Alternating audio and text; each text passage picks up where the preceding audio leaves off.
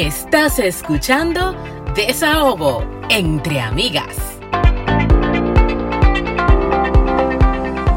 Bienvenidos a un episodio más de Desahogo entre Amigas, un espacio para cherchar, aprender y sobre todo descubrir lo jodidamente interesante que es ser mujer. Estás escuchando a Franchi Abreu, ¿ya? Anna Inver, buenos días, buenas tardes, buenas noches. Gracias por escuchar, gracias por estar ahí. ¿Cómo le va en este nuevo año?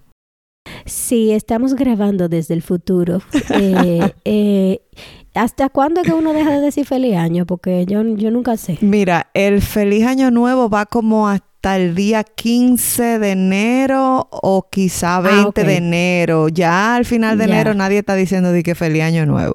Ah, bueno, ya entendí. o sea que ya podemos de dejar de decirlo. Perfecto.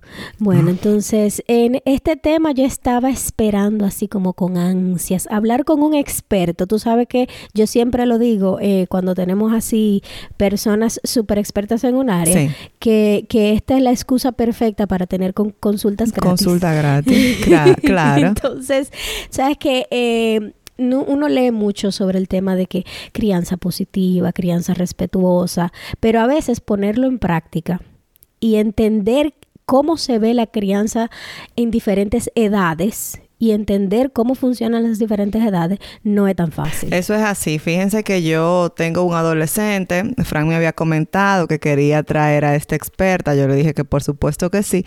Y como que nos estábamos enfocando en niños chiquitos. Y yo, espérate, mi consulta gratis. Vamos a hablar de adolescentes también. Dame un chance. Y nosotras estamos muy felices de tener a esta psicóloga escolar terapeuta y psicopedagoga, además que ella es charlista, imparte, imparte talleres y charlas para padres y maestros de la disciplina en el hogar, de la disciplina en las escuelas, de los hábitos de estudios, entre otras. Pero también, por si fuera poco, es la creadora de esta página maravillosa que tanto nos gusta a los padres, Aprendiendo RD. Bienvenida, Leslie Hogar. Hola, Bienvenida. encantada de estar aquí. Gracias por la invitación. Para mí es un placer siempre compartir. Gracias. Qué bueno, Mira, qué bueno. Leslie, ¿el Amel es tu segundo nombre o es un primer Qué apellido bueno- porque no lo había Qué bueno que me escuchado? lo preguntas, porque eso siempre me da como vergüenza aclararlo cuando me dicen Leslie Bogar, que es Leslie Amel. Amel es mi primer apellido. Ok. Pero qué Ajá. bueno, qué Ah. bueno que tú me lo preguntas directamente, porque la gente se queda como con la duda y yo como que se lo aclaro, se lo dejo porque Bogar es un apellido igual, o sea, pero es Leslie Amel Sí. Bogar. Amel es mi primer apellido. Sí, es poco común, Ah, es un apellido poco común, pero es apellido. Ah, bueno. Bueno, Ah, pues empezamos bien, porque incluso yo veo el nombre. La primera vez yo lo estudio para decirlo completo y como quiera me sale Leslie Bogar. Sí. Es como automático. Sí, Yo dije, no, espérate, No, déjame, no te déjame preocupes, preguntar que no eres la primera. Bueno, pues bienvenida Ya. Leslie Amel Bogar. Gracias, gracias por la invitación. Y tú sabes que eh, uno siempre se pregunta, ¿por qué se llama disciplina positiva? Sabes que esta nueva ola, nuestra generación, que es la primera que se está, que se cuestiona la forma en cómo uno cría a los muchachos, porque antes era como por default, como que la crianza venía de una forma y eso era lo que era. Entonces nuestra generación comenzó a, a- a tener más acceso a información y a entender que podíamos hacer las cosas diferentes o había una mejor forma de hacerla pero no siempre tenemos la definición muy clara en la cabeza. Y hay personas que todavía entienden que disciplinar o, o disciplina positiva o crianza respetuosa es sinónimo de no tener límites, de dejar a los muchachos hacer lo que se les da la gana, de, de, de permitir cosas que no se deberían permitir. Sí, realmente hay mucha desinformación y malinterpretación con relación a la disciplina positiva. O sea, la palabra, la gente ha entendido que positivo significa que todo está bien, que todo es aceptado, que, que todo es sí. Y, y real, Que todo y lleva que un todo premio. es sí y que no se puede ningún límite ni ninguna consecuencia. Y realmente Ya. eh, no es así. Eh, la disciplina positiva no significa falta de límites. Se ha tergiversado y malentendido el fundamento de lo que es disciplina positiva. La disciplina positiva se basa en el respeto, eh, se basa en la idea de que somos diferentes en jerarquía. Es decir, claro, obviamente hay, eh, el papá tiene una jerarquía superior, papá, mamá, pero somos iguales en dignidad, que ahí es que rompe con los, para- los parámetros anteriores, donde se pensaba, o se trataba al niño como si tuviera menos dignidad, como si al niño se le puede pegar, se le puede gritar, y eso habla más que, que, que de la jerarquía, habla de la dignidad, porque a personas que son diferentes a nosotros en jerarquía, tal vez a empleados o el jefe a nosotros, eso no les da la, vamos a decir, el derecho de maltratarnos. Pero en la crianza se cree que la diferencia en jerarquía da ese derecho. Y lo que la crianza positiva, la disciplina positiva, ha rescatado es que el niño merece ser tratado con respeto y dignidad igual que el adulto. Entonces... Ah, eso está perfecto, excelente, me encanta hasta ahí. Eso es muy importante. Y no se trata de ausencia de límites, sino de un balance que ahí es que rompe de una disciplina que antes era muy, autoritaria, donde solo se basaba en, eh, la, vamos a decir, la firmeza. Ahora hay... Sí, sí, sí. Usted va porque, porque yo digo. Lo único que importaba era la firmeza y el respeto y, obedecer obedecer. Y obviamente el muchacho lo hacía porque si no atrás venía la chancleta o peor aún, los correazos con hebilla que tanto duelen. Era una disciplina basada en el miedo más que en el respeto. O sea, yo te obedezco porque te tengo miedo, no necesariamente porque comprenda que es lo mejor, ni porque comprenda eh, el, la regla que tú me estás poniendo, que hay una lógica atrás de eso. Y la disciplina positiva se basa en ese balance entre firmeza y amabilidad. Eh, y, y no se trata de nunca decir que no, sino de también balancear el no, que no todo sea no, que no todo sea sí, que haya, que haya opciones, que haya momentos en que yo te puedo dar algunas opciones. Bueno, tal vez tú no te quieres bañar ahora, pero te vas a bañar después que juegue. Eso antes era impensable, que el niño podría tener una opción.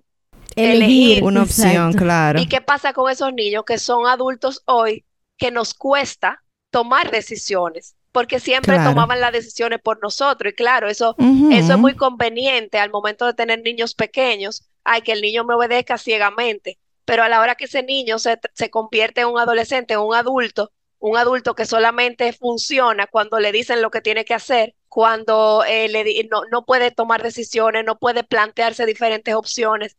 Y realmente creamos a, a, niños con muy poca, que son adultos, con muy poca confianza, muy poca autoestima, muy poca ¿Sabe que yo creo, sabe que yo creo, Leslie, que y gracias por aclarármelo aún más, que muchos padres y te lo comento porque, bueno, te puedo tutear porque te estoy tuteando aquí Claro. Y y te lo comento porque hace unos días tenía una conversación con una amiga mía que se molestaba porque su hija salía de la escuela, por ejemplo, en, recreo, que aquí eso es muy normal, que en recreo los muchachos salgan, a comprar algo afuera en un McDonald's. Porque no le gusta, porque la calle está muy peligrosa, pero la niña es una ya adolescente o, o puberta, tiene 13 años. Entonces yo le decía, es que acuérdate que uno está criando esos muchachos para el mundo, no para uno. Entonces, cuando tú la tienes sometida bajo tanta protección, bajo, bajo tan, exacto, bajo que todo lo que se haga y las decisiones que tú tomes, porque tú no quieres que ella vaya a un McDonald's, tú quieres que ella se quede en la cafetería del colegio, pero ella quiere un día salir a ese McDonald's. Entonces, acuérdate que no le estás criando para ti. Claro. Eso es una, un adolescente que ya en, en 10 años se tiene que valer por sí misma. Entonces, yo creo que a veces nosotros los padres, y, y no es porque somos malos, al contrario, porque también se repite, aparte de que somos adultos que nos toma, nos, nos cuesta tomar decisiones, también somos adultos que vamos a enseñar lo mismo a nuestros niños. Claro, es así. Entonces quizás se repite. Es así. Y también eh, pasa lo contrario, o sea, pueden pasar dos cosas. Eh, o yo repito lo que he aprendido, que es una disciplina autoritaria, donde hay poca, el niño tiene poca voz y poco voto, pero después queremos adultos con voz. Entonces queremos niños que no hablen, pero que queremos adultos con mucha voz. Entonces eso es, eso es una paradoja. Eh, es contraproducente. Sí. Eh, queremos niños muy sumisos, pero queremos adultos empoderados. Entonces, ¿cómo el, cómo el niño sumiso se transforma en un adulto empoderado? O sea, eso no pasa por arte de magia. Eh, entonces, e, eso puede pasar. Y puede pasar el otro extremo de personas que hayan tenido una crianza muy autoritaria eh, y como niños y decidan que no quieren hacer lo mismo con sus hijos, pero en ese afán de ser diferentes, toman un extremo completamente opuesto y que no es saludable, que es eh, permisividad al extremo, o sea, que el niño haga completamente lo que quiera, que no haya límites, porque yo quiero ser ese papá bueno, quiero ser, quiero que me quieran, quiero ser ese amigo de mis hijos. Entonces ahí nos vamos a otro extremo que no es saludable. Sí. Sí. Sí, porque ya eso es borderline Claro. Porque Y por cuando tú ahí- no pones límites sanos, ya hay otros peligros. Y por ahí de- desde la abuela de uno está uno escuchando que todo en exceso hace daño y que todo al Ya extremo hace Todos los daño. extremos son malos. El extremo de, de firmeza que eh, causan Eh, eso es Exacto, y violencia. el extremo de permisividad es negligencia. O sea que realmente eh, eh, la disciplina positiva que habla mucho de ese balance entre firmeza y amabilidad es la clave. Dios mío, uno, uno tiene que, que apoyarse tanto de informaciones como la que tú das. O sea, yo me entré a, a la página de Aprendiendo RD y yo decía, Dios mío, porque yo tengo un adolescente, aunque vamos a ir por parte, pero habían cosas que yo, yo le digo a Fran a cada rato, es que los adolescentes están como programados para hacerle la vida imposible a los padres. Entonces yo leí un dato muy curioso que tú mencionabas sobre que el cerebro de ellos, que lo, te lo voy a mencionar más adelante, o sea, actúa diferente. Entonces yo no puedo esperar de mi adolescente que haga las cosas como yo la haría. O sea, ella está encontrando su camino todavía. Entonces siento que uno se tiene que apoyar muchísimo en este tipo de páginas y esas informaciones tan valiosas porque la carga va a ser menos pesada para nosotros, para los padres. O por lo menos no entiende por qué. Uno se va, uno se va a enojar como quiera. Sí. Pero uno por lo menos entiende por qué está pasando. El Claro, por qué, exacto. claro. Entonces, mira, mira, Leslie, tú sabes que nosotras también tenemos dos niñas de tres años. En cinco meses cumplen cuatro. Y a nosotras nos dijeron que a los, ay, los terribles dos.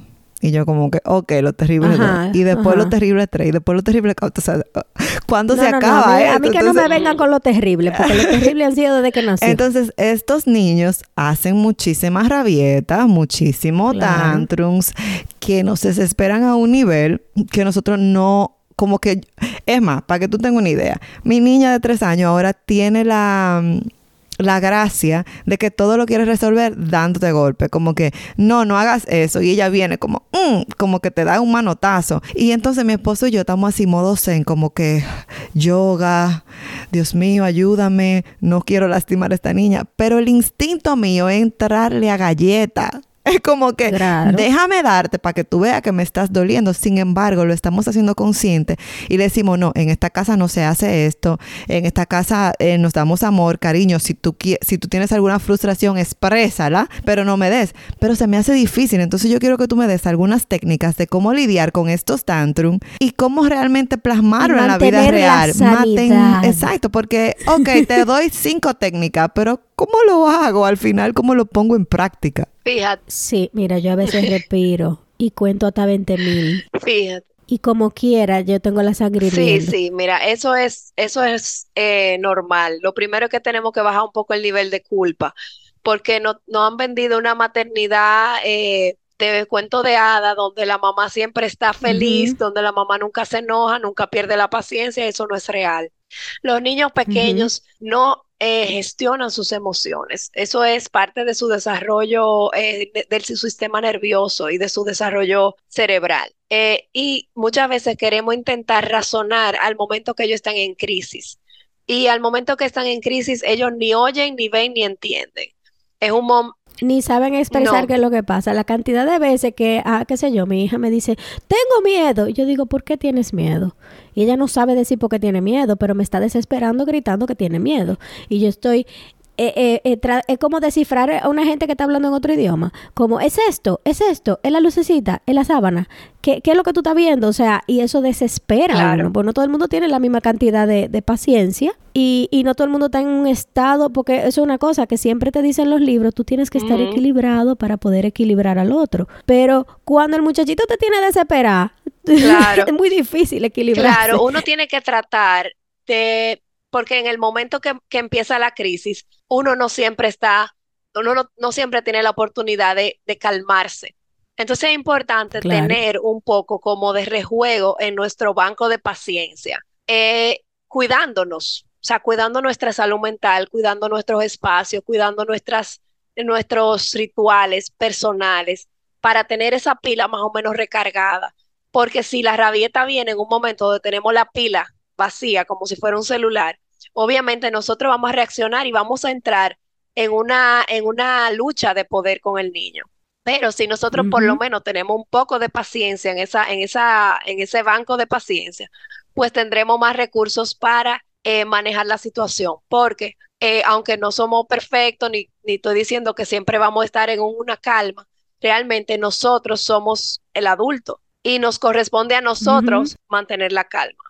Luego de la rabieta, en el momento de la rabieta es acompañar, contener acompañar y contener. Ahí no vamos a dar lecciones, no vamos a poner consecuencias, porque en ese momento nada se está comprendiendo. Luego, ya que pasa la rabieta, sí es un momento de poner, de, dar lecciones y poner consecuencias. Yo no creo en eso de que no se ponen consecuencias. Sí, hay, hay momentos en que tal vez no en, no en ese instante que el niño no está entendiendo, pero sí después, mira, lamentablemente eh, no vamos a poder salir a jugar porque yo veo que tú no estás preparado tenemos que esperar que tú te calmes o vamos a salir a jugar más tarde cuando tú te, tranquilices. Ponerle nombre a las emociones, a veces ni ellos mismos saben qué es lo que estás sintiendo. Ponerle palabras, estás enojado, estás cansado, estás frustrado, estás triste. O sea, que ellos vean que hay una, una amalgama de emociones y que podemos buscar entre ellas. Y muchas veces con los niños pequeños eh, podemos anticipar, claro, las rabietas van a pasar, eso es ley de vida, pero hay rabietas que podemos anticipar, conociendo ya como los ciclos y los y como las eh, dinámicas del niño. Si, por ejemplo, el niño cuando le apagamos la televisión hace una rabieta, vamos a avisarle 10 minutos antes, 5 minutos antes, ya casi vamos a apagar la televisión. Puede ser que haga... Yo le pongo hasta un timer que le suena una alarma. Mira, ya sonó, ya no vamos a Puede ser que haga la rabieta como quiera, pero nosotros, nos, nosotros no estamos preparando un poco. Hay niños que, por ejemplo, que lo he visto que en la juguetería hacen una crisis porque no le compraron un juguete. Bueno, vamos a la juguetería, pero no vamos a comprar nada para ti. Decírselo de antemano, porque a veces como que vamos con el pensamiento, eh, eh, eh, como pensando que no va a ni lo voy a decir para que no pase. No, la cosa hay que preverlas. Mira, vamos a ir a una juguetería. Yo me he dado cuenta que cuando vamos a la juguetería, tú siempre haces una rabieta. Esta vez no vamos a comprar nada para ti porque vamos a comprar un regalo. Y a los niños hay que prepararlos. Aunque uno crea que ellos no entienden, ellos entienden. No, y tú sabes que a eso iba, o sea, uno tiene como la idea en su cabeza de que el niño es el niño y que aunque pasen los años sigue siendo ese niñito que hace seis meses o un año no te entendía. O sea, los niños, mi hija, por ejemplo, de tres años y, y qué sé yo, siete meses ya, yo me iba el otro día por tres días de la casa y nosotros hablamos con ella y le dijimos, mira, mami se va, se va con Sisi, que es la hermana, eh, y van a durar tres días fuera de aquí. Y yo quiero que tú sepas que el día que yo me iba en la noche, que yo la acosté y le di un beso, ella nunca me da beso a mí, pero ella me dijo, can I kiss you? O sea, ella se estaba despidiendo. Y cuando yo llegué, me dijo, You're here, my love. Mi amor, estás aquí, me dijo. Y cuando hablaba con. Entonces, un amigo de mi esposo vino como a pasar el rato aquí y le preguntó dónde está tu mamá y ella y ella le dijo mi mamá is out. Mi mamá no está aquí ahora mismo. Ella entiende muchísimo y nosotros le explicamos cosas como mira claro como como dice usted que la experta eh, cuando van a hacer tantrum lo hacen como quiera porque ella me ha hecho otro tantrum. Yo sí evito ir a, tiendas de juego con ella precisamente por eso. Pero qué bueno que lo dice porque es muy bueno hablar. Hay que decírselo aunque uno crea que ellos no están entendiendo. Pero ya la de nosotras, de tres y pico, ella entiende muchísimo.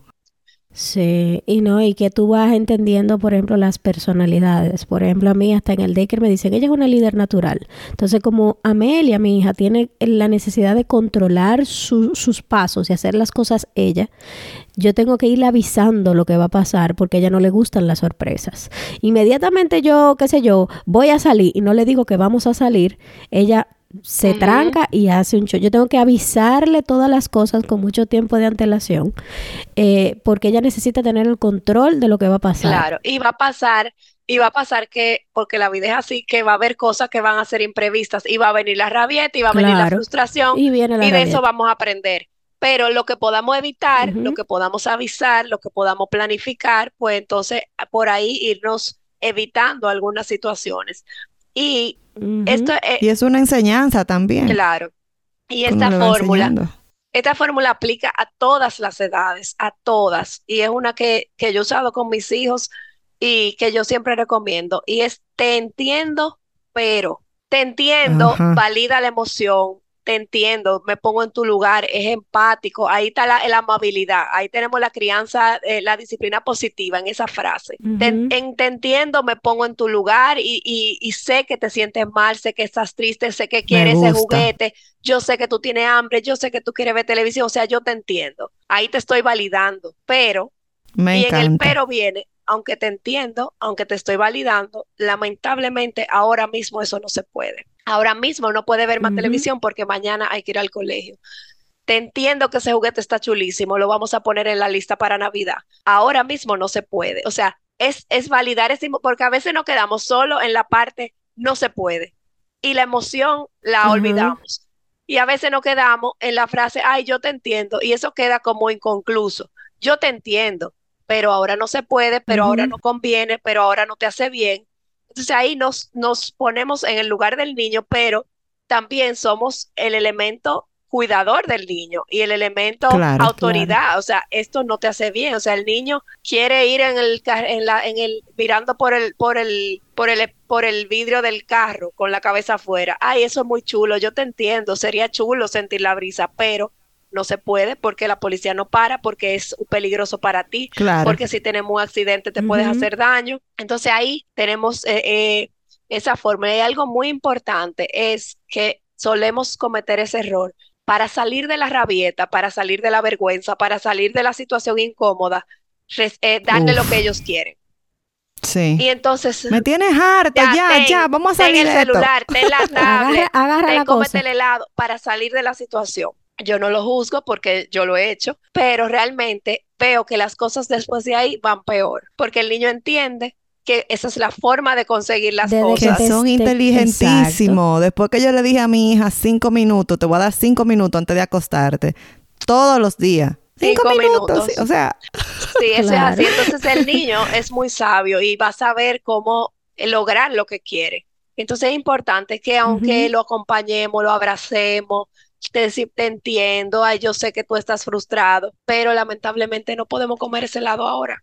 No podemos comer ese helado ahora. Ujú. O sea, pudiéramos también eh, darle alternativas, ¿no? Claro, lo vamos a comprar y te lo vas a Eh. comer después de cena. O vamos a venir más tarde y no lo vamos a comer. O sea, te entiendo, pero ahora no, hay cosas que son, y yo le digo, hay cosas que son negociables, le explico a los padres, hay cosas que son negociables, hay cosas que no son negociables. El niño nunca va a poder ir, vamos a decir, eh, eh, sentado sin el cinturón en el carro, mientras el carro está en movimiento. Eso no es negociable. Hay cosas que podemos negociar, que si el niño ahora está jugando muy entretenido y no se quiere bañar, bueno, termina de jugar, en 10 minutos te vas a bañar.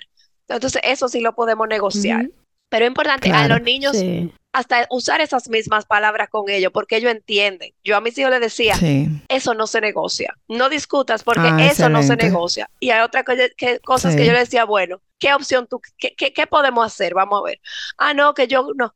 ¿Qué tú ¿Qué tú sugieres? sugieres? Entonces, por ejemplo, para cuando mis hijos estaban chiquitos era un tema que había un solo baño para los dos y era que quién se iba a bañar primero. Que si eso era una discusión, que yo me bañé primero ayer, que tú me, te bañaste. Entonces decía, y, ok, vamos a resolver esta situación. Pero yo estoy segura que la discusión era porque no se Porque querían ir a no bañar. se querían No- ir a bañar No di que, primero. di que, ay, yo me No. baño primero. No, No. no, jamás. Era O sea, bañarte te tú primero, comprendo. no, que yo me bañe ayer primero. Y yo, miren, vamos a resolver la situación, vamos a hacer un horario. Uno, un lunes no, y uno, po- el hoy martes tú, otro, mañana el fulano. otro. Marte otro Y, y, él- y así, entonces me dice el otro, y el domingo, dice, bueno, el domingo hacemos una rifa. Y dice el hijo, o el domingo nadie se baña. Y yo, no, el domingo, el domingo hacemos una El rifa. domingo hacemos rifa. Pero así se resolvió la situación. Entonces, Ay, hay cosas Dios que mío. podemos hasta darle un toque de humor, negociarla, hacerla de una manera divertida, que el niño quiere helado todos los días. No, vamos a hacer que los jueves van a ser día de helado, en vez de un pleito y que tú quieres helado todos los días. O sea, a veces nosotros le damos un matiz más dramático a la situación, ponemos Ay, al niño más tenso Ay, y lo podemos cambiar más positivo. El niño quiere un helado todos los días. Mira,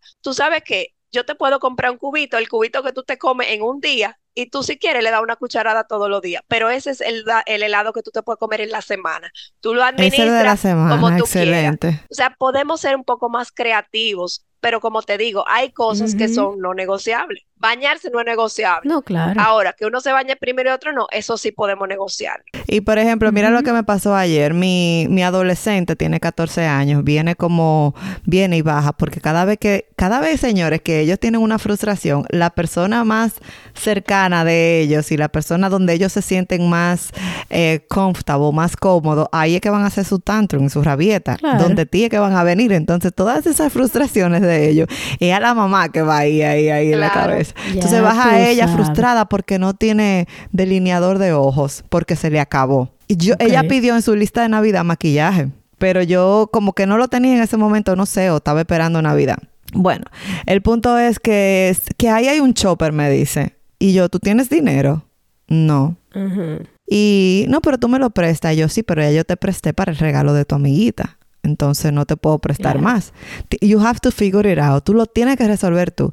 No, pero que, que yo. Y empieza con su, ¿cómo se dice? Con su psicología inversa. Como que yo me veo fea y que yo esto y que yo no puedo. Para que uno se sienta mal. Y yo, mira, te voy a decir, yo tengo lápiz ojos de negro, tú puedes usar el mío. Que no me gusta, me gusta el Gracias. líquido. Y yo, bueno, estas son tus opciones. El líquido no está, entonces ya tachada. La otra opción es usar mi lápiz en pasta. Y otra opción también es, ahí hay muchísima som- sombra negra. Coge una brochita en la sombra negra y trata de hacerte tu eyeliner, o sea, tu línea en los ojos. No me gusta ninguna. Esas son tus opciones, mi amor. Claro. Y efectivamente, pero ¿y qué hago yo? Salir huyendo para Chopper a comprarle a esta muchachita que se está ahogando en un vaso de agua por un... Que, que, que yo entiendo que ese es su problema de- del momento, que yo la tengo que escuchar. Pero ¿qué le estoy enseñando? ¿Qué le deja a ella eso? Claro, y entonces, Que mamá le resuelve todo. no, y que son adultos eh, que Y- no, no toleran frustración y que cuando se le dice, Y que no buscan alternativas. O sea, de que ya, esto es, esto es punto, es lo que... O sea, no miran a otro lado. claro, no tienen flexibilidad. Sí. Entonces decías, Leslie, que son adultos. tan importante. Claro, que son nosotros que tenemos después- que, que- que aprovechar. Yo no, yo no soy de las personas que creen de, de como de causarle sufrimiento a los hijos eh, a propósito. No, eso no, no me gusta. No. Pero eh, como para que aprendan, como para que aprendan una lección, no. Ah, Pero yo creo que la sí. vida misma ofrece las oportunidades perfectas Por para supuesto. enseñar esas lecciones claro. a cada rato. Entonces, cuando la vida te presenta, por ejemplo, esa oportunidad de que ella aprenda a tolerar la frustración, a manejar la flexibilidad, deja que la vida fluya y no le quite esa oportunidad de aprendizaje. No es, no es que si tú tienes el delineador líquido ahí, tú lo vas a esconder y no se lo va a dar para que ella sufra, no. que hay Claro, padres claro. que hacen eso, que le dan lecciones. Pero si ya de por sí la vida te está poniendo la situación donde no se puede resolver o no es el momento, pues vamos a dejar que los niños aprendan a esperar también. Claro. Uno puede tomar Sí. ventaja de eso como padre, Claro. o sea, Sí. sí. Tú sabes que eh, César y yo hacemos eso. Mi- cuando Amelia comienza, eh, quiero leche. Yo, mami, ¿cómo se piden las cosas? Ah, quiero leche, por favor. Yo, ok. Ahora estamos hablando, tienes que esperar a que terminemos. Yo puedo pararme y Claro. buscarle la cosa de una vez. Claro. Pero yo digo, tienes que esperar porque estoy haciendo algo en este momento y luego entonces te lo voy a dar. Y ella al principio, ya tú sabes, hacía toda una rabieta, pero ya ahora ya está em- empezando a entender que ella tiene que esperar para recibir las cosas, que no le van a llegar automáticas Claro, ni mágicas le van a caer del cielo. Claro. Porque es que eh, cuando uno quiere como que resolver. Uno comete esos errores y uno a veces ni, se- ni cuenta Claro. Y no es tan fácil. Y ahora bien, para los que vamos a tener dos, ¿cómo nosotros nos preparamos para ese hermanito? Mira, es importante desde el principio darle participación, que ayuden a arreglar la habitación, que ayuden a arreglar el bulto, que ayuden a hacer el baby shower, o sea, que todo lo que tenga que ver, eh, da- eh, ofrecerle, no obligarlo, pero ofrecerle la oportunidad de participar. Tú quieres ayudarme a hacer el bulto, tú quieres ayudarme a, a doblar la ropita y darle esa oportunidad. Leerle cuentos de lo que va a pasar cuando llegue el hermanito, o sea, Sí. prepararlo para que, decirle que va a haber cambios de rutina, o sea, poner todo claro, Sí. como, o sea, a veces queremos como que lo, como no queremos eh, anticipar el desastre, pero el desastre va a llegar, entonces es mejor prepararlo. Es que es mejor inevitable. prepararlos. O sea, eso es... Mira, mamá va a estar cansada, va a haber menos tiempo, tal vez, eh, si, por ejemplo, había cosas que hacías tú que va a tener que hacer papá o otra persona a la hora de bañarse o a la hora de llevarla. Mira, este, por un mes yo no te voy a poder llevar al colegio, te va a llevar papá al colegio. O sea, preparar para todo lo que va a pasar. Eh, a- a- tener nuestras redes de apoyo, tratar de organizar las, las rutinas, que va a ser un caos, pero tratar de tenerlo lo más previamente organizado posible. ¿Quién va a hacer esto? ¿Quién va a hacer esto? Eh, y tenerlo lo más estructurado. Ya cuando nazca el bebé, eh, hacer como un ritual de paso de ni- a, a hermano mayor, un diploma, una medalla, algo donde se simbolice que ya es un hermano mayor y ya ahí él tiene otro estatus y eso le da como un privilegio. Esa primera semana es importante tener una red de apoyo donde podamos delegar algunas cosas para poder darle algún tiempo, al, seguir manteniendo algunas rutinas y tratar de tener algún tiempo a sola. Por ejemplo, si tú le lees un cuento todas las noches, tratar dentro de lo posible, digo tratar porque cada quien tiene su realidad, pero si en ese momento alguien más puede ocuparse del bebé para que tú le leas el cuento en la noche, eso sería lo ideal, que haya rutinas que no, que no tengamos que cambiar. Eh, Claro. Sí. y, y que haya espacios donde sea, eh, vamos a decir, el privilegio de ser el hermano mayor. Eh, ay, mira, eh, que, que ellos vean que hay un- una ganancia en, venderle la idea de lo beneficioso que es ser el hermano mayor. Por ejemplo, Ah, sí. eh, bueno, como ya tú eres, el, el- tú eres la más grande, tú puedes ver televisión hasta las 7, qué sé yo. Eh, bueno, a esta salida Ujú. este niño grande, fulanito se va a tener que quedar, pero tú puedes ir. Como venderle un, es un asunto de marketing, de que ella, de que ellos Sí, sí, entiendan sí. que, wow, ser grande es mejor que ser el chiquito. Claro. Eh, y algo importante, No, y que, y que es algo, algo eh, muy diferente a esa visión de que llegó este usurpador que me quitó mi lugar. Claro, y es importante eso, no exigirle, porque tenemos un discurso que viene de, de atrás. Tú tienes que querer a tu hermanito, tú tienes que cuidar a tu hermanito, eh, los hermanos grandes cuidan a los chiquitos, o sea, y le impone, eso va a pasar, eso va, eso va a pasar naturalmente. Pero cuando lo verbalizamos y lo imponemos, estamos exigiendo un, un sentimiento, exigiendo una emoción, y la emoción y los sentimientos no son obligados. O sea, yo no voy a querer una No. persona porque alguien me diga que yo tengo que quererla. Ay, Entonces, Dios mío, si todo el mundo entendiera eso, Entonces, Dios mío. Pero, pero la, pero ha- hay una percepción que hasta con el tema de la maternidad, que tú tienes que amar ese ser con todo tu, con todas tus fuerzas, inmediatamente nace, y no necesariamente esa conexión se da No automática. necesariamente. Entonces, es importante entender, y eso yo lo, lo- le- es un, es un ejemplo que pongo mucho. Imagínate que tú tienes tu esposo y que de repente el esposo llega con otra mujer y te dice, mira, ella Ajá. es eh, Patricia, tú Fulana, tienes que compartir con ella, ella va, van a compartir la habitación, yo voy a estar un día, eh, un rato con ella y un rato contigo, tú la tienes que querer eh, y ella va a ser parte de la familia. No, ya con ese ejemplo entendieron Entonces- todas las mujeres y los hombres. Entonces, entendieron. para ese niño, como que llega este nuevo individuo, mamá era mía solamente, y papá llega este nuevo individuo, ahora mamá tiene que estar con él pegado todo el tiempo, quién es esta persona, y yo tengo que quererla, además, y cuidarla, además Claro. de Y todo. encima Sí. tengo que cuidarla. Sí, porque no viene temporal, o sea, no viene como que, No, llega a, consumir todo el tiempo de la mamá. Entonces, o sea, es difícil realmente, para un hermanito para, mayor. para un niño entender eso, o sea, hay que ponerse en su lugar y ponerlo en palabras, Sí. decirle, o sea, siempre ahí el validar las emociones. Yo entiendo que tú estás frustrado porque ahora yo no te puedo bañar o no te puedo llevar al colegio o no te puedo dormir anoche. Yo sé que es difícil tener un nuevo hermanito, yo sé que es eh, para ti es duro, pero nos vamos a ir acostumbrando poco a poco. O sea, poner en palabras lo que nosotros entendemos que ellos están sintiendo. Ya, sí, muy válido. Entonces, muy, muy mira, válido. ahorita te comentaba lo del adolescente. Vamos a, a pasar un poco ahora con el, el adolescente. Cada vez que se... Óyeme, es que cada vez que se habla de adolescente, es como que se le prende una alarma a las personas, No, un porque un cuco es como que, oh my God, tú tienes un adolescente, oh, oh my God, Ay, Eh, Dios mío. esa gente, porque es que ellos viven como en un mundo muy aislado de lo que es, porque cuando tan pequeño hay una conexión muy grande entre el pequeñito y el adulto, porque el pequeño ve al adulto como su superhéroe, le encanta la chercha, pero el teenager o el adolescente se aísla y solo quiere saber de teenagers y de adolescentes y creen que se la saben todas. Claro. Entonces, ¿Cómo se da eso? O sea, ¿cómo funciona el cerebro de los adolescentes versus el cerebro de un niñito o de un adulto? ¿Y por qué deberíamos tratar de ser un poco más pasivos y entendedores de esta situación. Fíjate lo que pasa. La corteza frontal, que es la parte del cerebro donde se ocurre el control de los impulsos, la regulación emocional, la anticipación de consecuencias, todo el centro de control, vamos a decir así, se termina de desarrollar entre los 25 y los 30 años. Pero queremos, queremos que niños de 15, de 16, de 18, que aunque son adultos legalmente, su cerebro no esté adulto.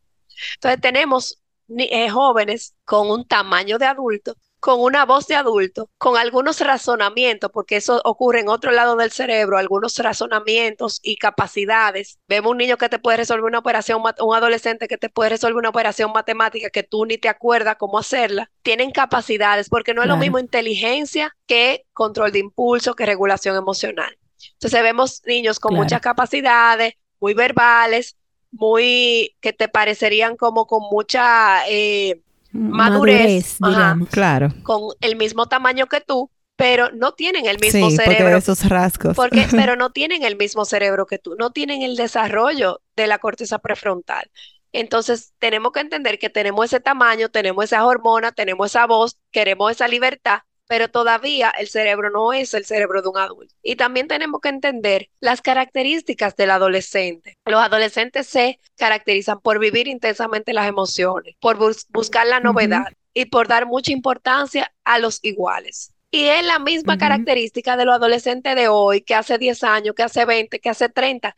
¿Quiénes fueron los, los revolucionarios en el pasado? ¿Quiénes fueron los que eh, eh, hacían la guerra, las revoluciones, que queríamos la independencia, que luchamos por la libertad? Eran los jóvenes. Bueno, Juan Pablo Duarte, los Juan Pablo Duarte libertó Dominicana. Es lo que te digo. Entonces, ese ímpetu esa, esa eh, afán de, de, vivir intensamente las emociones, buscar la novedad y relacionarse con los iguales, es característico de la adolescencia. Entonces, a veces los padres lo toman personal. Ya no me quiere a mí, ya no quiere estar conmigo, hace eso por molestarme, pero no es contigo el problema, es, es ellos mismos, ellos mismos tienen una lucha interna. Entonces, lo, lo primero es bajarse de esa tarima de que todo es por mí, de que a mí que me quieren hacer la vida imposible, de que se lleva mal conmigo, es un tema de la adolescencia en general. Y cuando nosotros nos metemos en esa dinámica de, de, hacernos también nosotros la víctima y que tú me ofendiste y, meternos en ese, como si nosotros también fuéramos adolescentes, lo que se da una lucha de poder, porque hay, hay padres que son inmaduros también.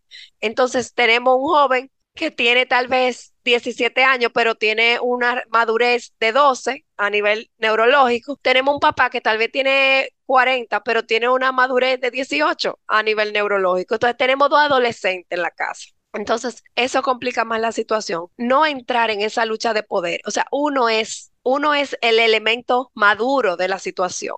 uno es el que tiene corteza frontal desarrollada. Uno es que debe tener el control uno es el que puede uno es el que puede literalmente frenar o seguir. Exacto. Uno es el que básicamente tiene ese control. Hay veces que nosotros estamos hablando con, con mi niña y aunque yo siento como, como expresaste antes, que uno cree que son muy maduros, a veces no se puede llegar a ningún lado. Y mi mismo esposo me dije, le dice y me dice a mí, vamos a dejarlo ahí porque no, o sea, es como que no se va a poder porque ella no lo va a generar como lo estamos generando nosotros. No lo va, a, entender. No lo sí, no lo procesa, o sea, no hace esa conexión de, ah, mira, sí, entonces a veces es mejor dejarlo ahí. Pero eh, sí da mucha frustración a ti como adulto, como que tú dices, se lo estoy explicando. Sí y no lo sabe. O sea, no lo entiende. Por más que se lo explique, se lo digo. Y los padres nos preguntamos a cada rato, ¿cuántas veces se lo voy a decir? Todos los días hasta que su cerebro lo compute, literalmente. claro, es así. Eh, eh, realmente entrar en esa en ese ring de boxeo. Ellos están en un box, ellos ellos están buscando pleito, para decirlo en buen dominicano. Y tú eres que decides si tú vas a entrar en ese pleito con él o no. Si tú te vas a quedar afuera del ring o tú vas a entrar y te vas a poner los guantes y vas a empezar un dime y te digo, dime y te digo. Entonces, es, eso es importante entender que tú no estás discutiendo con una persona en igual de condiciones que tú, que tiene tu tamaño, sí, pero su cerebro todavía es como si fuera de un niño, todavía. Quieren vivir como adultos, están experimentando todas esas emociones, quieren esa libertad, pero todavía su cerebro no es el de un adulto. Entonces, Mira, y ahí hay que, hay, ahí que hay que saber discernir cuáles son los límites de, o sea, hasta dónde te voy a dar libertad porque tú tienes la capacidad de manejar ese tipo de libertad. Y en qué momento yo tengo que poner un límite de no, tú no tienes libertad para eso o para aquello. Y mira, con el permiso de Fran, yo, yo, tengo una pregunta porque me pasó recientemente. Eh, yo sé que Fran tiene otra pregunta, pero creo que estaba van de la mano de, eh, hablando de los adolescentes. Este, sucede que mi niña me trae un caso y me dice, y ojo, ellos son muy inteligentes, yo a veces quieren hacer algo y te lo traen a ti, te lo exponen como algo externo para ver qué tú opinas de eso y para ver cómo te, te suavizan, que este no es el caso, pero suele pasar. Ella me trae un caso y me dice, mi amiguita se hizo un arete en la nariz. Y yo le dije, ok ok, y, ella me dice, ¿cómo tú lo ves? Y yo le digo, bueno, yo no estoy de acuerdo. O sea, si ahora mismo tú vienes y me preguntas que si mami me puedo hacer tal cosa, yo no estaría de acuerdo porque tú tienes muchísima vida para quedarte con esas cosas que van a ser permanentes. O sea, tú duras dos o tres años con un arete en la nariz y lo más probable es que se te quede un hoyito y cuando tú tengas 18 ya quizá tú no lo vas a querer. Incluso me puedes decir, en, cuando tenga como 25, como mi mamá me dejó hacer eso. O sea, entonces hay cosas como los tatuajes, como los aretes, que para una, todavía yo te veo como un adolescente o una persona que está saliendo de la niñez, que tiene toda una vida por delante. Entonces a mí no me parece que tú vengas ahora y te pongas un arete. No, no, yo no te lo estoy pidiendo. Me dice, no, yo lo sé, pero por ejemplo, yo respeto a esos padres, además de que está un tema de ambiente, cultura. En República Dominicana somos más pequeños, más convencionales eh, no sé, como que más tradicionales. más tradicionales, seguimos más un, un mismo parámetro. Y aquí, como hay tanta gente, hay tantas culturas, es otra cosa. Pero ¿hasta dónde está bien ser permisivo para que la relación de padre-amigo no se distorsione. O sea, yo soy tu mamá, yo soy tu amiga, pero yo primero soy tu mamá. Yo te doy permiso, pero ¿hasta qué punto te doy permiso? O sea, estuvo bien que yo le dijera a mi hija, no te dejaría ponerte un arete en la nariz a esta edad, por ejemplo. Quiero excusarme por esta voz. A los que nunca me han oído dirán, ¿y qué, qué? O la que me han oído, mejor dicho, dirán, ¿y qué le pasó a ella? Tengo un poco de gripe, estoy un poco ronca. Eh, esta no es mi voz natural, pero bueno. No, pero la gente sabe, la gente sabe. Fíjate, Ana, eso va a depender mucho de los valores de la familia. Para, y, a lo que la familia le dé importancia, lo que, la, eh, lo que para la familia sea una tradición, un valor, una regla. O sea que eso no va a ser igual en todas las familias. Lo que sí yo pienso es que para cosas que sean permanentes o difíciles de arreglar, pienso que el niño tiene que ser ya tener mayoría de edad, que sea una decisión tomada con como tú, hay decisiones que tú solo puedes tomar cuando eres mayor de edad, irte a vivir fuera de la casa, manejar un carro, elegir una carrera, tomar alcohol, por ejemplo. Entonces, ya esas son decisiones que van acompañados de la adultez, de ya cuando tú eres mayor de edad. Y ese es un ritual de paso que yo pienso que es importante. Bueno, ya cuando tú seas un adulto, tú tengas 18 años o 21 años, tú vas a tomar tus decisiones. Pero mientras tanto, tus decisiones dependen de mí, porque yo soy eh, el responsable por el adulto, responsable. Entonces, eh, hay batallas, vamos a decir, que tal vez podemos, que hay, como, lo, como lo, con los niños pequeños, hay cosas negociables y no negociables hay batallas, tenemos que elegir nuestras batallas. Entonces hay batallas que sí son, valen la pena, vamos a decir, pelear hasta el final, como esa que tú dices, no, en aquí eso tatuaje y arete no está permitido hasta que tú tengas 18 años y tú lo decidas. Pero tal vez podemos buscar alternativas. Un arete que es de esos que se ponen y se quitan, que no hay que hacer hoyitos. Ay, me siento bien. Yo le dije, pero hay muchísimos aretitos que tú te lo pegas con, un, con una peguita y, tú, y tú lo usas. lo que son tipo, ¿cómo se llama esto? Como argollita. Sí, de, y de lo que tú usabas antes también en la oreja, esa persona que no se perforaban. O sea, yo le dije a ella, hay muchísimas alternativas para que tú veas o no si en verdad te gusta eso permanente. Y yo encuentro, o sea, siempre como un happy medium, como un, un, un medio donde no te estoy dando lo que tú quieres, pero estoy tampoco es lo que yo quisiera, porque vamos a ser honestos, Pero, estamos llegando a un acuerdo donde te estoy dando un poco, pero no todo. Por ejemplo, si un, una per- un adolescente se quiere pelar una pelada que tú dices, no, pero es demasiado corto. Bueno, vamos a pelarte corto, pero no tan corto. O yo me quiero poner los cabellos azules. Bueno, vamos a ver, entre estos colores, marrón, negro, eh, rojizo, rubio, elige entre esos el que tú quieras. Ya cuando tú seas un adulto, si tú quieres ponértelo azules, tú te lo pones. claro. Entonces, Mira, cuando ella cumplió 13, ella me dijo que quería dos mechones adelante así rubio y unas cosas atrás como dos colores y yo le dije, mira, vamos a hacer otra cosa. ¿Qué, qué más te gustaría? Y al final decidimos y ella se puso un poquito de rubio aquí abajo en el cabello y fue como que un balance Exacto. ahí hicimos entre las El dos. happy medium. Eh, para un disfraz, bueno, para un disfraz te podemos poner alguna extensión que sea, que se quite y se ponga, que sea azul. Pero, o sea, e- encontrar como esa, no ese no rotundo, ni ese sí rotundo, pero sí ese vamos a buscar alternativas. Con los adolescentes Claro. es importante. Yo lo, lo, lo comparo con una soga. No podemos alar tanto la soga que se rompa, pero tampoco podemos soltar la soga. O sea, es una danza entre no agarrar tanto que lo asfixiemos y el niño lo que quiera sea, el adolescente sea, quiera salir corriendo y hacer la cosa escondida, pero tampoco. Sí. No, o hacerlas a propósito. Exacto, pero tampoco soltar tanto que corramos el riesgo de que se pierdan. Entonces, eh, es, es, esa, esa es una sabiduría realmente. ¿Qué tanto yo te voy a dar y qué tanto te voy a, a- a decir que no para lograr ese balance? Ujú. Qué bueno, qué bueno. Entonces, esa me, y me ahora encantó vamos esa a respuesta. entrar a una vorágine compleja. Este es parte de mi desahogo ya.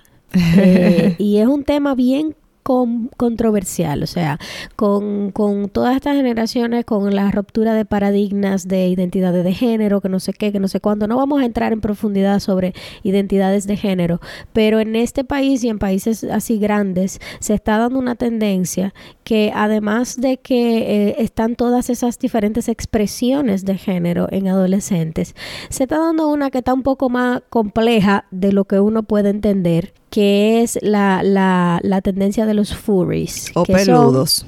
o peludos, que son sería. estos adolescentes que se identifican ya no ni como varón, hembra o, o, o, o O cis o no cis. 75% ella y No, no, no, no, no. 25% él porque existe. No es nada que ver, Ya nada que nada ver con eso. género humano, sino que ya ahora se están identificando con especies de animal. Entonces son gente que se ponen cola, que van a la escuela, que yo me siento gato, se llevan una caja de arena para hacer sus necesidades. Y en estos países donde tratan de ser tolerantes, se está sí. permitiendo todo eso. Y ya esto yo creo que es una expresión extrema a esa disrupción de los parámetros de género rígido que se han puesto en la sociedad y el patriarcado y no sé qué.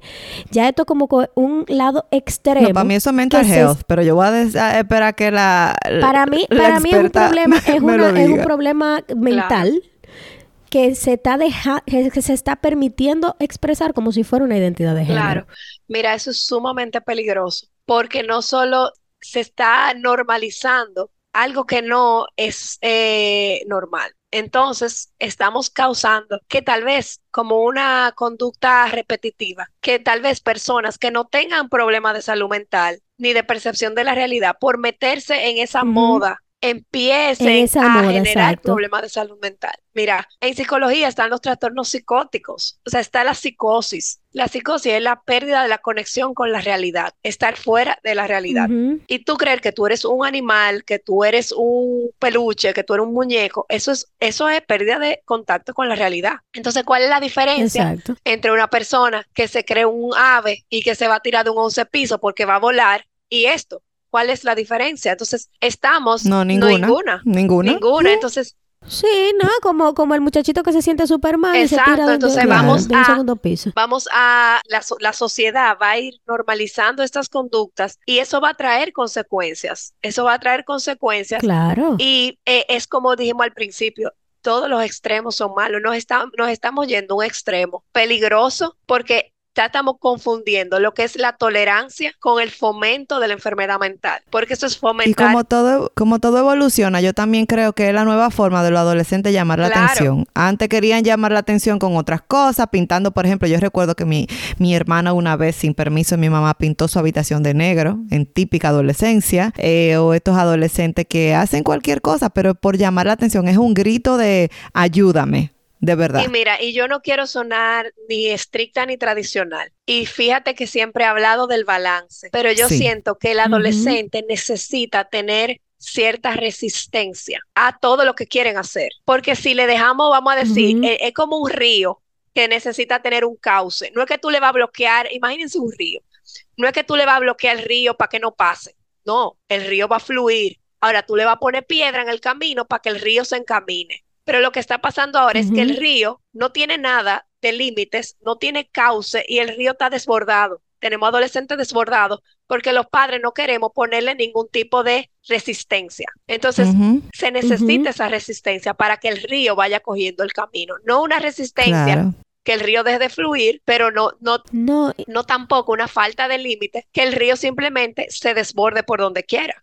Sí, la comprendo Bueno, y te perfectamente. voy a decir una cosa, hay, yo entien- entendería que algunos padres digan, ah, no, esto es una fase, como las, la fase del adolescente que se metió a rockero ahora y ahorita es fresita, que eso era lo que se usaba en mi época, que, que ahora estamos en Abril Lavigne y mañana vamos a tener otra cosa. Pero hay un, hay que ser muy observador y entender mucho eh, eh, la personalidad de tu hijo para también detectar cuando hay un problema que se está expresando de esta forma. Claro.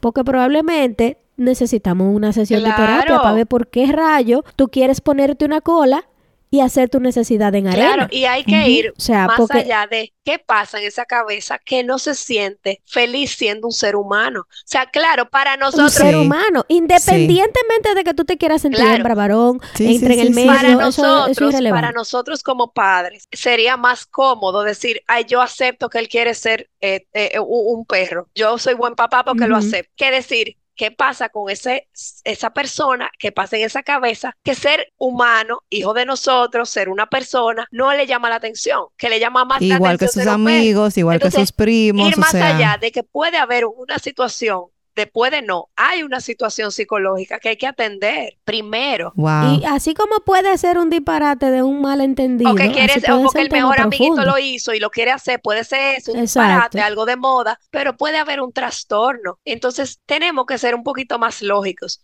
Si una persona siente que es un caballo y se enferma y le dan una medicina de caballo, se puede morir. Eh, Estamos hablando, Claro. si una persona se cree un pájaro y se tira, un ave y se tira del balcón, se puede morir. Entonces estamos hablando de situaciones que van más allá de un gusto, de una inclinación. Es un tema de salud y de vida y muerte a veces. Eso es así, es que la sociedad está haciendo, y, y estas sociedades, no estoy hablando de República Dominicana en este caso, muy permisivo, o sea, hay muchos chistes ahora en internet de que llega un hombre, así esto típico hombre ya en sus 50, con su barriga, con sus pelos, entrando a un baño de mujeres que, donde hay adolescentes y la gente se queda mirándolo como que tú haces aquí, ah, es que yo me identifico como niña, como adolescente. Entonces, eso es un chiste burlándose a lo que está pasando realmente, pero yo puedo entender Sí. perfectamente ese chiste porque es que es hasta ese nivel, o sea, hasta qué punto vamos a llegar de que, ah, yo me identifico como tal. Claro, o sea, tú- no, hay mucho... Claro, y tu derecho, yo soy de la que piensa que tu dere el límite de tu derecho es cuando interfiere en el derecho del otro. Sí, Ese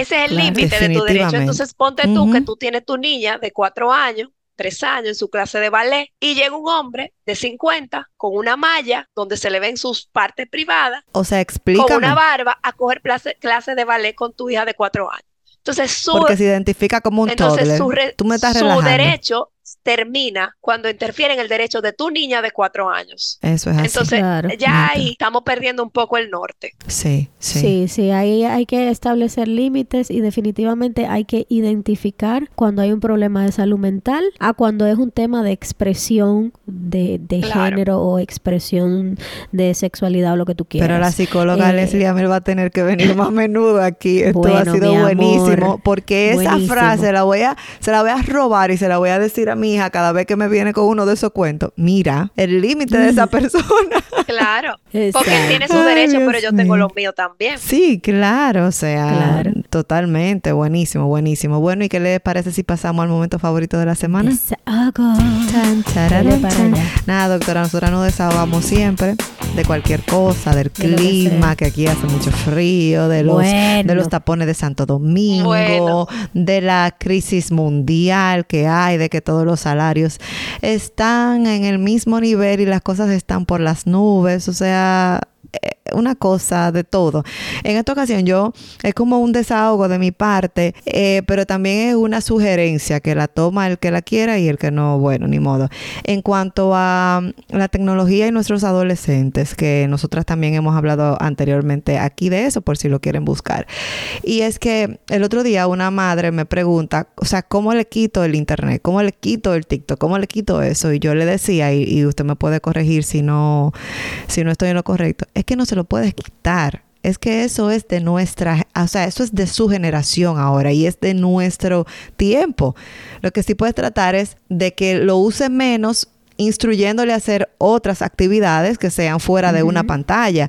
Pero para todos esos padres que creen que pueden quitarle permanentemente. La tecnología, no. O sea, no hay forma, pero incluso ahora mismo hasta por un tema de seguridad, yo no le quito el celular a mi hija hasta por un tema de seguridad, porque, ¿qué, te digo? Yo quiero que ella esté eh, able a comunicarse cuando ella lo necesita. Yo una vez se lo quité a mi hija por un un castigo que le puse y yo misma antes de que antes de que se cumpliera yo dije mira yo no aguanto ten el celular porque yo necesito estar comunicada Imagínate. contigo no, y que, por ejemplo, uno se lo puede quitar. Ella en, eh, recientemente me trajo notas ahí más o menos porque no estaba entregando los trabajos a tiempo. Los trabajos muy buenos, pero no lo entregaba a tiempo porque simplemente ella decidió que lo entregaba cuando ella quisiera. Y yo, ah, tú usas el celular hasta las 8 los vas a usar hasta las 6. Eso le dolió a ella y ahora todos esos trabajos, mira, religiosamente, religiosamente, todo, todo. Pero eso de que de, sí lo podemos reducir como padres, sí lo podemos reducir el tiempo en pantalla, controlarlo, pero quitárselo, mire, tumbe eso, de verdad. Sí, esa es una batalla que tú no, vas a ganar. Eso, eso. La batalla que uno va a tener con la tecnología, uno no la va a ganar, porque uno mismo depende de ella. Es un tema de, como tuvimos en la otra conversación eh, con el director de Conexus, eh, que nos dijo, óyeme, si la ponemos en actividades físicas, en deportes, en, en actividades en los parques, en, eh, fuera de, de, actividades que sean divertidas, que están fuera, que no necesitas tecnología para hacerlas, pues entonces tú estás empleando menos tiempo en eso el problema es cuando uno le está buscando un hobby que también implica una bendita pantalla. Sí, es una lucha. Eso es una batalla que hay que, hay que entender que no vamos a, eliminarlo por completo, pero hay que mantener la batalla. O sea, no podemos ceder a decir, ay, ya, yo se lo voy a dejar. No, tenemos que mantener actividades, hacer juegos de mesa, salida en familia, irnos al parque. O sea, hay que, esa, antes lo que se daba natural, ahora hay que sacar de abajo y planificarlo porque hay que desconectarlos. Ellos no se van a desconectar. Uno tiene que Ellos no se van a desconectar. Y que también, por ejemplo, en el verano me pasó que yo se lo dejé usar a su libre albedrío. Bueno, pues yo me arrepentí. Porque entonces la muchachita se iba a la cama a las 2 de la mañana a la una y se levantaba a las tres al otro día, no aprovechaba el verano, entonces luego entró el colegio y ella seguía como con esta rutina. Yo dije, no, mira, no, pero que tú me dejaste. Y yo le dije, sí, te dejé, pero me equivoqué.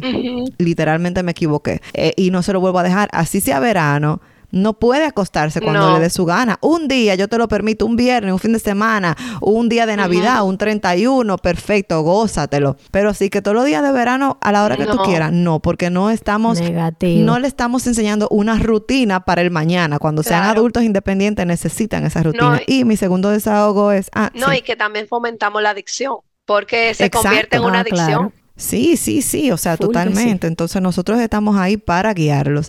Y por último, bien así cortito, es, ya ustedes saben cómo actúa y trabaja el cerebro de los adolescentes y es de mal gusto muchas veces cuando tú estás sentado con un adolescente en una mesa y vienen personas que no son los padres de ese adolescente a criticar a ese adolescente en frente de él. Porque ellos ellos perciben eso como malo y se quedan con un rencor con esa persona. O sea, yo a veces me siento con mi hija, por ejemplo, y viene otra persona y ella no come eso.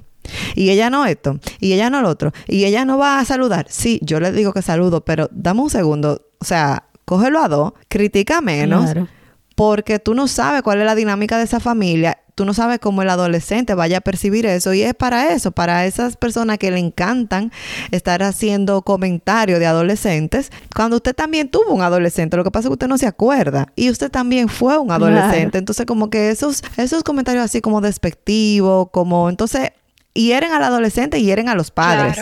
Porque, ah, no Claro, come porque eso. Te, te están criticando a ti. te están criticando a ti. O sea, no come eso, tú eres un problema, niña, porque tú no podías a ningún lado porque tú no comes de nada. Pero por otro lado, los padres, ustedes son unos malísimos padres porque no le enseñaron a comer sin saber por todo el trabajo que esos padres han pasado para que ese niño coma. Claro, lo que come.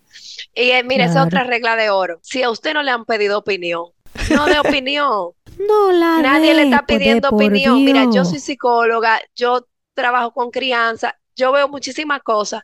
Mis amigos, mi familia, callada. Ahora, tú me pides opinión, prepárate. Claro. O sea, cuando yo le digo eso a la Sí. gente, mira, Eh, si tú me pides mi exactamente, opinión, porque cada quien tiene su opinión. prepárate. Ahora, si tú no me la pediste, aquí quedamos. Yo no te la voy a dar. Eso sí, Sí, es verdad. Eso es así. Ay, bueno, pues Leslie, me encantó la conversación contigo. Ay, pero tu desahogo, Leslie. Ay, sí. Bueno, déjame pensar. Mi desahogo va en, en un sentido de un tema de roles, que siempre es como tan difícil.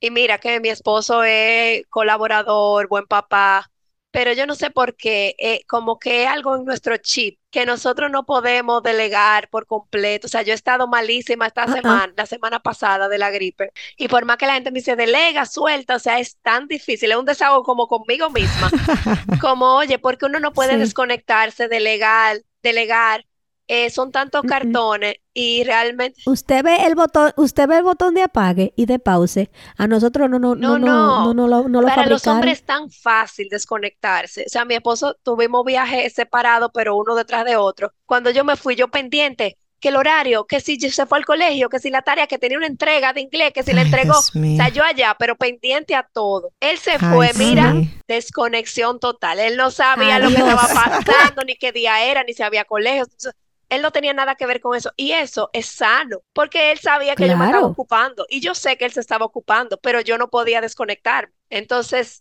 hay que trabajarse, difícil. hay que trabajarse. Es un buenísimo Nosotras tenemos ese problema, Ay, Dios todas. mío, Dios mío. No conozco a la primera de que, que haga de que, ay, Desconectada. desconecté y no supe de nadie. No. Yo sí Uno conozco una, está pendiente. Pero somos tan injustos que hasta esa madre que se desconecta y le deja responsabilidad al padre, la juzgamos. juzgamos. Así es, Qué injusticia, ¿eh? así es. No, no, no. Pero no, hay no, que, no, no hay que puede. hacerse un poco más el loco. Sí, yo estoy de acuerdo sí. con eso. Estoy de acuerdo, tenemos que fingir demencia de vez en cuando. Así es, pero señores, si llegaron hasta aquí, por favor, compártanlo el episodio, mándenlo por WhatsApp. Recuerden que por ah, Apple Podcast nos pueden evaluar para que así nos puedan subir en los charters y más personas nos puedan eh, encontrar y pueden escribirnos a desahogoentreamigas.gmail.com y ya saben que no nos importa si estás tratando de entender la crianza positiva o la disciplina positiva o no entiendes nada, para nosotras siempre será especiales, siempre hermosas y siempre tendrán con nosotros un espacio de Desahogo entre amigas. Bye. Bye, gracias.